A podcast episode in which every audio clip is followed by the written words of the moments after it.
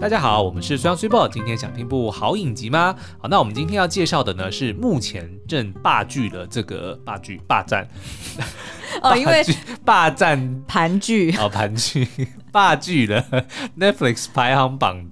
冠军呃有几天哦，嗯，的一个新作品韩剧哦，叫做《少年法庭》，而且我们 Juvenile Justice。对，而且我们算是看的比较慢的，因为我一开始其实是在 Netflix 社群呃那个社团里面看到，嗯、就是怎么大家都在讨论这出剧，然后我才突然注意到这出剧。我出，然后后来就冲上排行榜。我突然注意到他的，就是他因为他突然冲上排行榜了，就是他没有经过爬升哦，嗯，他直接我记得我瞄到他的时候，他就哦，他就直接空降。对，然后我就想说，嗯、这是什么东西？就是为什么少年法庭这种。这种戏也可以冲上第一哦，因为他一次十集全部上，上了，所以就很容易可以霸占排行榜。对，然后也因为如此呢，我们觉得他应该还会再。在上面待很长一段时间，嗯、因为如果通常跟播可能就是要等等一阵子，所以就会起起伏伏哦。对对对，好，那这个韩剧大家都知道呢，其实，在近年呢，呃，真的是席卷全球，有一些那种非常呃知名的作品哦，像比如说《鱿鱼游戏》《师战朝鲜》《僵尸校园》这一类型的哦，真的是在每一国的排行榜上面都看得到。那可是呢，哎，你们都会想说哦。那那当然啦，因为这种题材本来就全世界都喜欢嘛，对不对？什么奇幻啊，或者是僵尸等等的。对。但是其实我们在台湾的排行榜上也时常看到，几乎都是韩剧。然后呢，爱情的戏也很多。对。像我们之前介绍过的《海岸村恰恰恰》呀，《那年我们的夏天》，或者是最近因为玄彬跟孙艺珍的婚事，嗯、又突然三十九爆红，又冲回来的《爱的迫降》。哦哦，我以为你要讲三十九，没有，我在讲爱情，也是，其实三十九也是。爱情题材啦，嗯、就就是大家都以为说哦，大概就是这一些奇幻或爱情题材，但是殊不知，其实韩国他们对于社会议题的题材呢，也非常的。厉害，嗯，他们拍过蛮多，早期就已经拍过很多的作品，像呃《熔炉》对那部电影，就是孔刘跟那个郑有美的那部作品哦。嗯、后来不不只是电影本身受到欢迎，然后他们整个社会，南韩社会还因为这部电影呢，在法律上面有做了修改，对，然后甚至有一个叫做“熔炉条款”的、嗯、呃法令也因此而生哦。嗯、然后后来呢，最近呃比较红的就是有呃 D.P. 逃兵追缉令，嗯嗯，因为。南韩其实逃兵算是一个也是蛮呃，不能说普遍，受但是受到瞩目的议题，对的一个社会议题哦。嗯、那另外还有一个叫做 Voice 生命线，然后他是在讲一个他们一一二举报中心的黄金时间对，哦、基本上就是报案。中心的一个概念，其实还蛮蛮特别的。对，也就是说，他们其实社会议题的东西，他们很敢拍。还有那个我是计程车司机哦，对，对不对？是是是，嗯。然后有不少呢，也都是改编自真实案件哦。那所以呢，这一次的这个少年法庭可以说是横空出世。然后呢，就如同他的这个剧名所说的，他就是在讲未成年罪犯以及。法官们的故事，嗯，所以跟以前我们看到的法律题材，通常比如说，要么就是律师，要么就是检察官，察官就是会以哎、嗯欸、有很多这种办案啊，或者是法庭上面的这个攻防为主哦。嗯嗯，但是比较少看到像这种少年法庭。嗯、之前有一部那个谁，呃啊、呃、Emma Thompson。演的那个对对对，Children's Act 还是 Child's Act，忘记了。我知道，我知道。对，其实跟那个就有一点类似。然后他就是在讲未成年罪犯。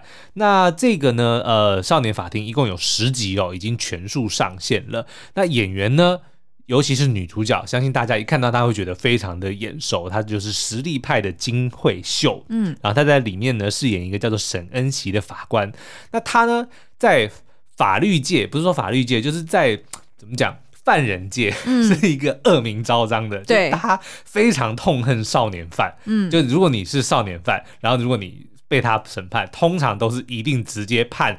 极刑，就他叫做十十号哦，他叫什么石恩？因为他姓沈嘛，沈安喜，然后他们就直接叫他的绰号叫做石恩喜，因为他每次都会判十号惩罚，就是最严峻的惩罚，所以他就有了这样子的恶名哦。那但是呢，这部影集就会去探讨说，那他为什么这么的讨厌少年犯？嗯，那但是搭配他的呢是另外一个法官，叫做这个车太柱，然后他是由金武烈所饰演的，然后呢，他是呃。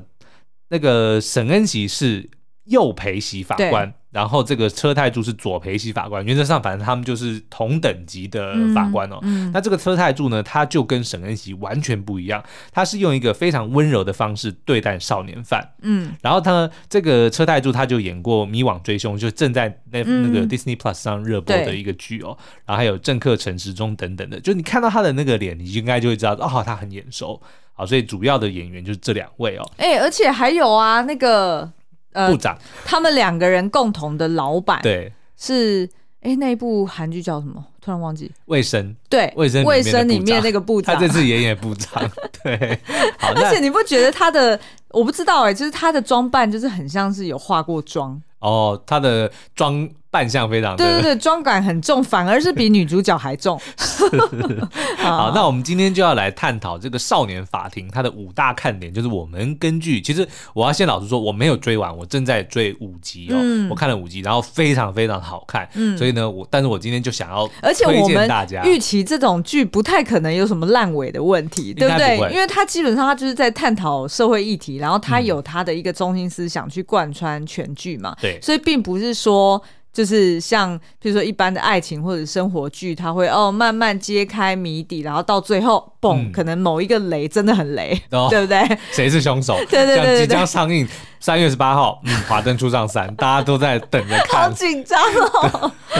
嗯，好了，所以我们今天呢就要跟你解析《少年法庭》的五大看点哦，然后来告诉你为什么我们要推坑。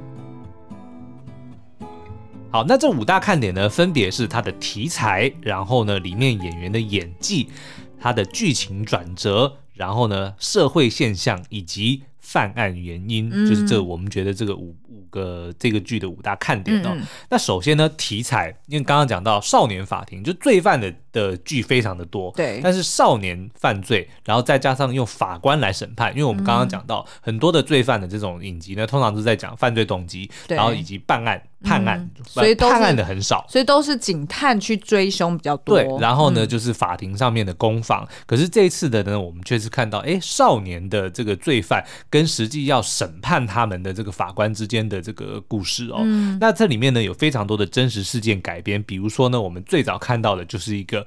那个分尸案，它就是改编自真的仁川国小女童分尸案。OK，对，然后这个呢是发生在二零一七年，有两个少女呢预谋的诱拐了一个呃小女孩，然后带回家中谋杀、分尸，然后弃尸哦。但是呢，最后这两个女生呢，只有分别被判二十跟十三年的徒刑。哦，非常残忍的方式去分，而且是有预谋的去杀死了一个小孩哦，但是他们却只有分别被判二十跟十三年。那这个呢，在影集就是我们。我们看到的第一个案件，嗯，就是根据这个真实事件所改编的。那后来呢，韩国也曾经发生过，在二零二零年呢，有一个韩国的小学五年级的女生呢，她拿刀杀死了同学之后，但是因为未满十四岁，所以不起诉。哦，所以它里面就有非常多的这个探讨。然后我们接下来也会讨论到说。整部影集其实就是在呃想要去研究说，也探讨说，哎，那少年罪犯本身，比如说他们犯罪的成因，嗯、以及他们韩国有一个所谓的少年法，也就是十四岁以下的人是呃怎么讲，就是不不能用刑法去判，哎，对对对，对，就是要有一个专属于他们的法令。嗯、那这个法令最多呢，只能够让他们判二十年的徒刑。嗯，对，所以就是主要是要探讨这个过程哦。嗯嗯。那第二个呢，就是演技。我跟你讲，男女主角当然不用讲，他们当然是这个招牌。可是你会看到里面的这些配角，尤其是每一个呃案件里面小罪犯、小罪犯们，对他们真的是哇，超扯，实在是超会演。但是呢，嗯、我跟你讲，为什么他会超会演？因为呢，他们几乎都不是小孩子。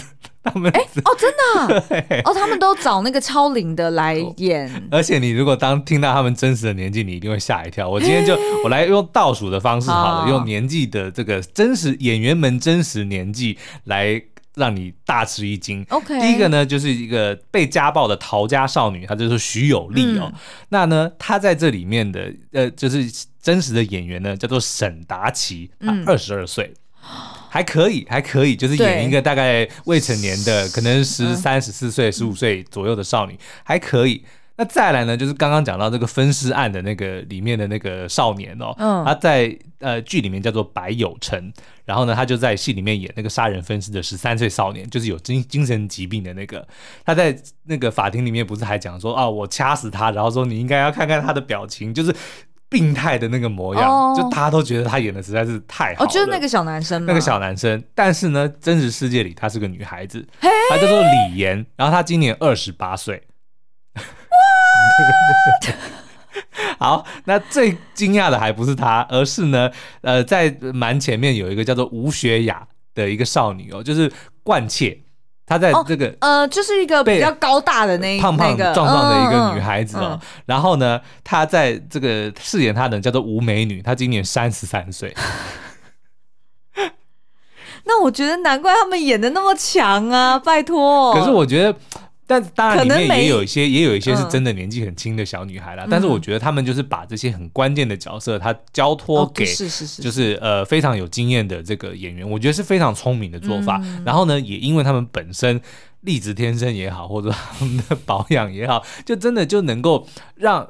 达到戏剧效果，就是我们要看到他的时候，觉得说哦，他们是天真无邪，他们非常年轻，很有希望，但他们却犯下了就是这些令人觉得很就感觉只有成人才会犯下的不可置信的这些罪犯哦。所以我觉得他们必须可能还是得要透过用演技的方式来传达，然后都做得非常好。也就是说呢，你在看这部戏的时候，其实你能够非常的。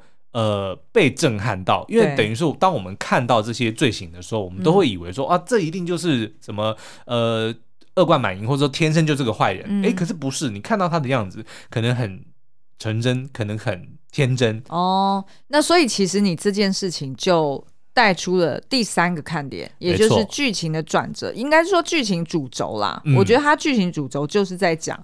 凡事不能只看表面。对，那最常见到的一个呢，就是他比如说会讲哦，叙述一个案件的发生的过程的时候呢，他会先有比如说呃少年犯，嗯、他会先。陈述，嗯，说当时发生了什么事情，嗯、比如说哦，他可能像比如说有一集他们是讲那个收容中心，呃的主任被这个指控说他挪用公款，然后他虐待儿童，嗯、所以他们就那个法官们就先来询问了这些少年犯们，这些少年少女们，少女，嗯，然后他们就讲说哦，那个主任都给我们吃馊掉的饭、冷掉的饭，嗯、然后会呃会很凶，然后打我们、骂我们，然后会叫我们去那些比如说附近的这些人家们。去强迫我们去工作，去打扫哦，就是都是在虐待我们。嗯、那可是呢，当这个镜头一转，那个法官们他们也会去询问这个主任，那主任就会讲出他的故事，比如说犯。没有，绝对没有馊掉的饭或是冷掉的饭。然后呢，口出恶言的，然后故意挑衅的，都是这些少女们。嗯，然后呢，他也有呃说带他们去这些地方去打扫，或者是说是去这个、呃、去去做义工，但是其实目的是要去呃，就是敦亲睦邻啦。对，因为，呢，嗯、收容所当初要开的时候，大家都认为是一个嫌恶设施。哎，对对，就是你怎么可以让罪犯在我们这边？嗯、就是他。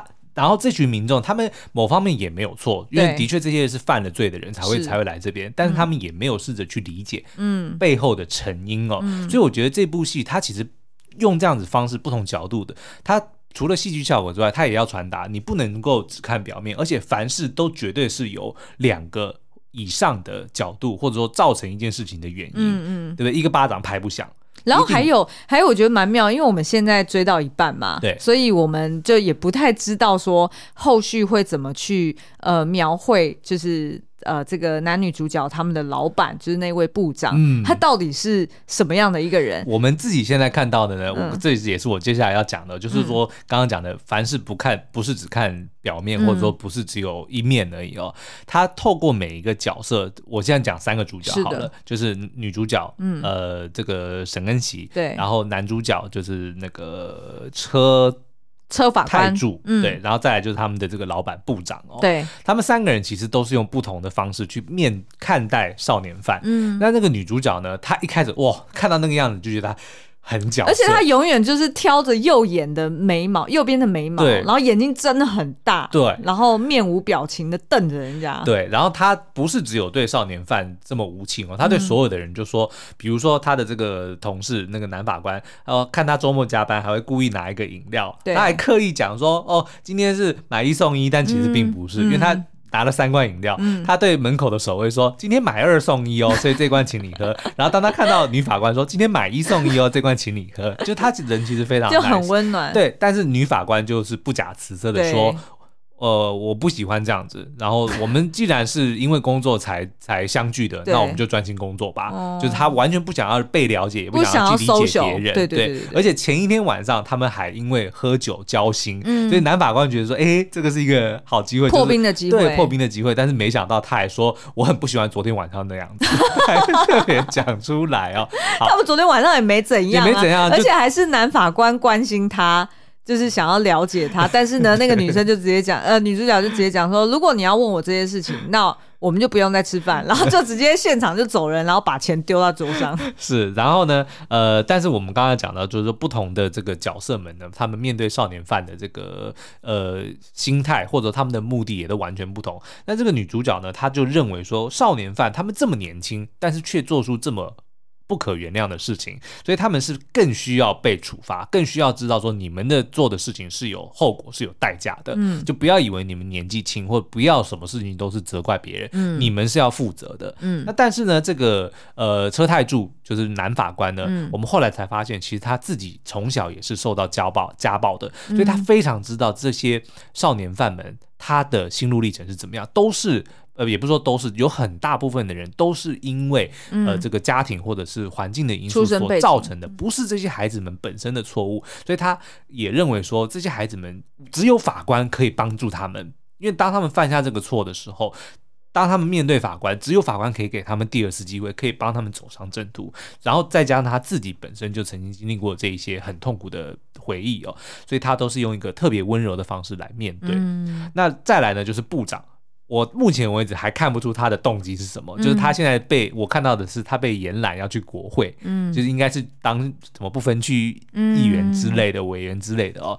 那但是呢，我们却发现他在呃这个这个戏剧里面呢，他有常常会上电视，然后常常会去去侃侃而谈他的这个理念哦。那因为社会的氛围其实是希望要废除少年法，他们认为少年法是不对的。就为什么年轻人犯罪就就可以不用呃负责，或者说可以不用被判刑？那但是呢，这个部长他却认为说，诶，少年法其实是有必要存在的，他是他是有点拥护少年法的。然后呢，这个他现在的那个延揽他的政党，也因为韩国的这个投票的这个年纪下降了，下到下降到十八岁嘛，所以呢，当然少年法对。年轻人来说是一个好事啊，对不对？因为你是保护我，他认为是保护我们嘛。我们还罪责比较轻，罪责比较轻，对不对？嗯、所以呢，他目前现在我们感觉就是觉得，好像他似乎是想要，好像有自己的私意，有一个私利得要顾，对。然后，但是呢，又好像他是想要去。改造体制，对，就所以摸不太清楚他的真正的动机是什么。是，但我觉得这也是这部片，呃，至少我们看到现在觉得这个影集好看的地方，是，嗯，厉害的地方。然后呢，有一个我觉得很妙，就一开始呢，就是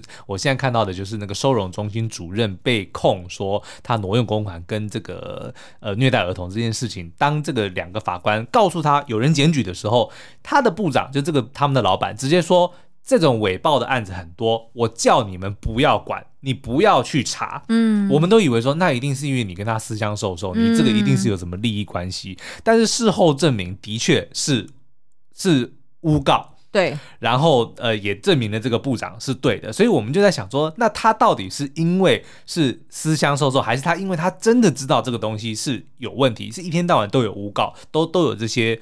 呃，谎报的的问题，所以呢，他后来同意要去加入这个政党的时候，我就有这个感觉，跟他讲所讲的话，他应该是想要从制度面着手，哦，来去扭转这件事情。他也知道少年、嗯、少年法是有问题的，但他也知道你就是不是这么单纯的废货流，嗯，而是要用更。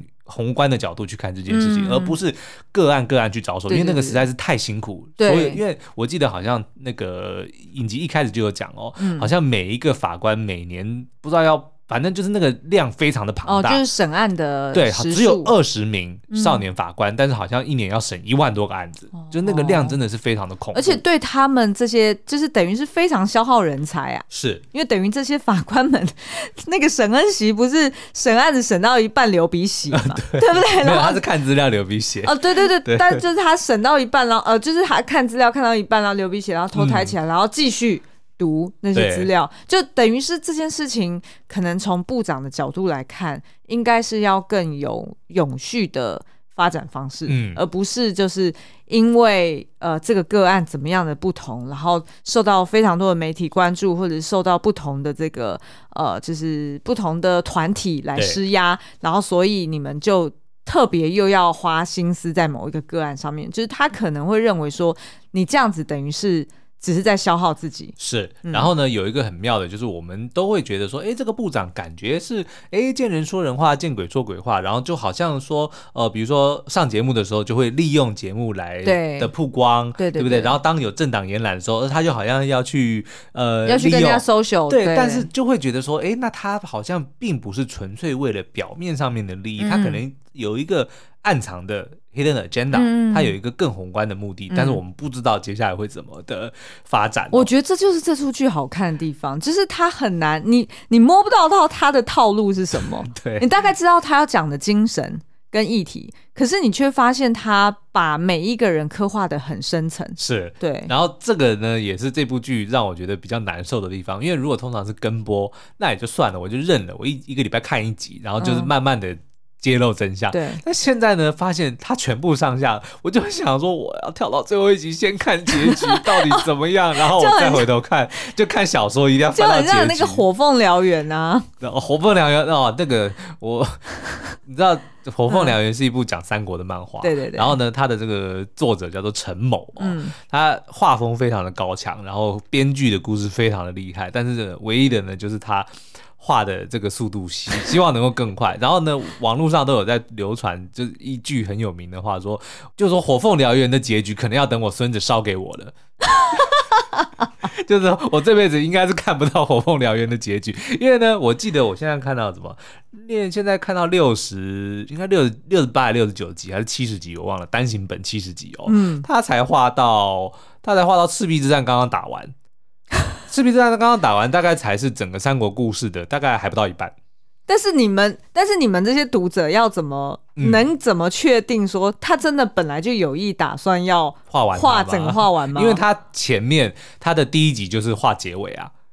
哦，是哦，呃、哦，他用倒叙法，对啊，哎、欸啊，哦哦，好吧，好吧，所以我们也只能等。好，回来好好，OK，、嗯、好，那再来呢？我们第四个看点呢，就是社会现象。那刚刚已经稍微提到了，就整个影集，至少目前为止，我们看了一半，都是环绕在少年法这件事情，到底应不应该被废除哦？因为根据韩国的少年法呢，未满十四岁的犯罪者无法被判刑坐牢，然后呢，呃，未成年的呢，最高只会判二十岁。二十年啊，二十二十年哦，嗯、所以就让许多的这个受害家属跟很这个社会是不能够接受的。对，那重点是因为呢，韩国呢十四到十五岁之间的犯罪呢少年呢占总数的百分之二十，而且有逐渐上升的趋势。嗯、但是十八到十九岁的这个犯犯罪的人数却逐年减少。为什么呢？就是因为他们知道，我成年之后犯罪我会被判刑，但是我未成年我不会被判刑。也就是说，大家就是抓到了这个漏洞，所以趁我没有。成年的时候我来犯罪，但我成年之后我就不犯罪了。这个是一个非常非常扭曲的一个一个现象，但是就是实际就在发生中。哎，我还蛮想要就是追下去看他们有没有。呃，借由这个影集去探讨其他国家到底是怎么设定这个门槛的，就是十四岁是一样的哦，也是有对，就是十四岁以下是不需要负刑事责任的，就是、哦、但是不确定说别的国家有没有一个同样的这个少年法来专门去针对这些未十四岁以下的人的这个法令跟未成年的人的法令，我就就没有去做更多的调查，我我之后会做更多的功课啦。嗯、然后呢，呃，我读到的报道呢，就是说未成年人他犯罪的再犯率高达百分之三十以上，嗯，因为呢，青少年容易受到同龄人的影响哦，就同年龄的人的影响，对，对外界蛊惑的防御力也比较低，嗯，然后呢，像比如说我现在看到应该是第五集吧，就是那一群那个收容中心的少女们哦，嗯，就是离开之后呢，他们那个女法官就直接讲说，这一群女孩子接下来会做什么事，他们就会性交易，因为他们在外面的时间越长，他们就越没有钱，对，然后他们只有这个，他们。这是最容易的方式，这是他拥有的一个，因为他也没有别的技能，所以他就一定会朝这个方向走。嗯、也就是说，其实少年犯这件事情，其实很多的时候，他有一些先天上面的，呃，怎么讲，呃的弱势。哦，因为比如说他的年纪就不到，比如说他也没有相关的技能，他也不，没有，然后而且就是一般的店家其实也不敢收啊，对，因为你就未成年，我我怎么敢用你呢？是对，就是有可能违违反法规嘛，所以其实对他们而言，只能在台面下底下偷偷赚钱。那台面下底下就有非常多的呃黑势力在交流着，那对于他们来说，可能就更容易陷入那种。就是譬如说黑帮啊，或者是当地的一些就是黑黑黑道的那种团体里面，嗯，那他可能就更万劫不复了。是，那可是呢，这个影集厉害的地方就在于说，哦，表面上面再加上社会的确呈现的这些数据或者说形这个现象看来，的确年轻人反而有刻意的利用这一点，说趁他们未成年的时候赶快来犯罪，或者说就会。让这个未成年犯罪的比例特别的高，嗯，那人家就会觉得说，那当然要废除少年法呀，嗯嗯，对不对？你们这些年轻人就是会钻这个漏洞，你们就是会因为法律不会对你们判刑，你们还刻意的犯罪，嗯嗯，更加可恶，一定要一定要去去这个撤销这个法令哦。嗯，但是就带出了第五个看点，就是犯案原因，嗯，就会。每一个案子都会去解析，说那到底什么成因让这些人去犯罪？难道他们真的是天生就是坏人吗？嗯，当然，除了少数的那些可能，比如说有心理疾病或者是精神障碍的，嗯，那个，我觉得是另案讨论。对对对。但是我们后来就是随着这个影集里面会看到，有非常非常多每一个个案都不太一样的。嗯，但是我们现在总结大概有四个。嗯，第一个呢就是大环境，嗯，因为整个环境的这个，比如说对，呃，他们。经济经济状况不好啊，对，然后还有家庭教育。嗯、你看那个家暴少少女的那那一集，嗯，真的是看到拳头都硬，真的是 literally 拳头都硬了。因为他的爸爸打他的女儿，嗯、就说我是他爸爸，我管教有什么不对？对。可是呢，后来我们都觉得这个爸爸很可恶，我们却看到他妈妈哭诉说，因为他从小就被他的爸爸这样子打打的。哪一个妈妈？就是这个家暴少女的爸爸。嗯。他小时候也被他的爸爸这样打，oh. 就是这个施暴者的妈妈出来哭诉说，都是我的错，我没有教好我的儿子。就那个奶奶，对我儿子打打我孙女是都是我的错，因为我小时候没有把他教好，因为他从小就被他的爸爸打大的。那你说这个你你要怪谁呢？对不对？的确。我们看着他爸爸理直气壮地说：“这是我的女儿，我管教她，我有什么不对？你们凭什么来管我？”我们都觉得非常的生气。但是当揭露说他小时候也是被他这样爸这样打大的，那那要怪谁？是怪他爸嘛？那我们如果再去解释他的爸，那是不是他爷爷也是这样子？啊、就就所以家庭教育就是一路这样子延续的。嗯、那你你你说你还能够你你还能够去指责这些人吗？嗯、当然可以指责，但是同时那。我们要不要去探讨背后的成因？嗯，对不对？对。然后呢，后再来当然就是同侪压力，嗯、因为现我们后看，比如说我看到的这个收容所里面，嗯、就会有这些呃同同龄人的，因为他们可能会想说，哦，我要呈现出我，然后我要融入这个团体，我要融入团体，嗯、或者说我不要被当成是弱者，或者我不要当成是什么扯后腿的人，嗯、所以我凡凡事我都要参与，然后凡事我都要积极，然后就是不要被人家。针对，嗯，所以你就会去配合，或者说你就去乖乖的听话，就是臣服于这个同侪压力之下。嗯，那再来呢，就是少年法本身，我们刚刚提到的，就是因为年轻人不用被判刑，嗯、所以呢，像第一个这个分尸案呢，其实最后揭露揭晓凶手杀人的那个其实是满十四岁的，但是呢，他却让这个未满十四岁的这个人去顶罪，对，因为是未满十四岁是不用被不用被判刑的，嗯。